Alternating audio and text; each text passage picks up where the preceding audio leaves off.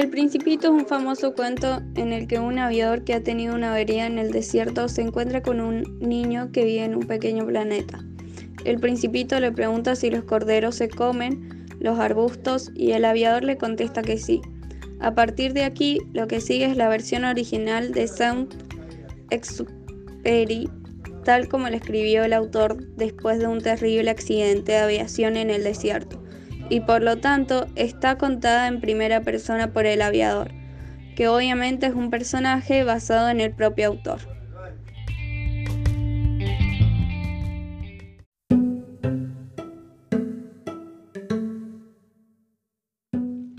Entonces dijo el principito, los corderos también se comen los baobabs. Le hice notar al principito que los baobabs no son arbustos, sino árboles tan grandes como iglesias y que aunque llevara a su planeta todo un rebaño de elefantes, no serían suficientes para comerse un solo baobab.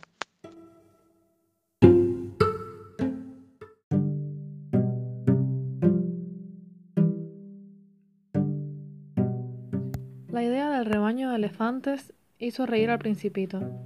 Habría que ponerlos unos sobre otros, y luego añadió, antes de crecer, los baobabs son muy pequeños cierto, dije, pero ¿por qué quieres que los corderos se coman a los pequeños baobabs?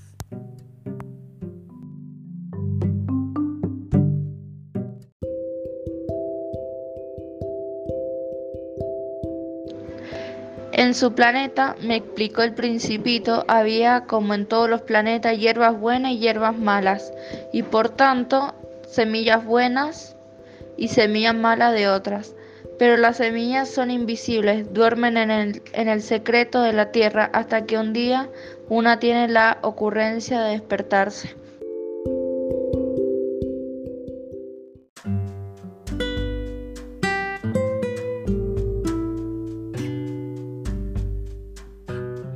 Entonces se estira y crece hacia el sol, una encantadora ramita inofensiva.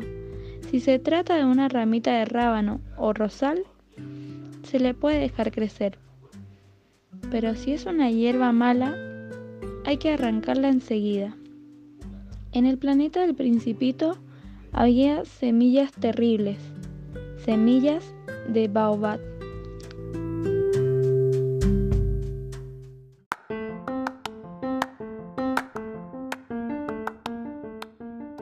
El suelo del planeta estaba lleno de ella, y así un baobab se arranca en cuanto aparece. Luego no hay manera de deshacerse de él. Invade todo el planeta y lo perfora con sus raíces. Y si el planeta es muy pequeño y los baobabs son muy numerosos, lo hacen estallar.